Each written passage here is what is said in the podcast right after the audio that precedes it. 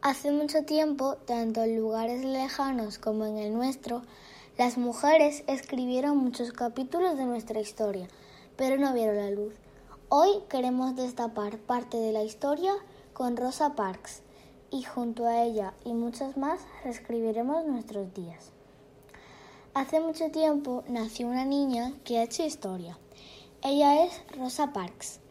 Nació en Alabama el 4 de febrero de 1913 y falleció el 24 de octubre de 2005 en Michigan. Fue una activista afroamericana y una figura importante en el movimiento por los derechos civiles en Estados Unidos, en especial por haberse negado a ceder el asiento a una persona blanca y moverse hasta la parte trasera del bus en Estados Unidos el 1 de diciembre de 1955. Por esta acción acabó en la cárcel, que fue lo que creó como la chispa del movimiento contra el racismo, y se la reconoce como la primera dama en los derechos civiles.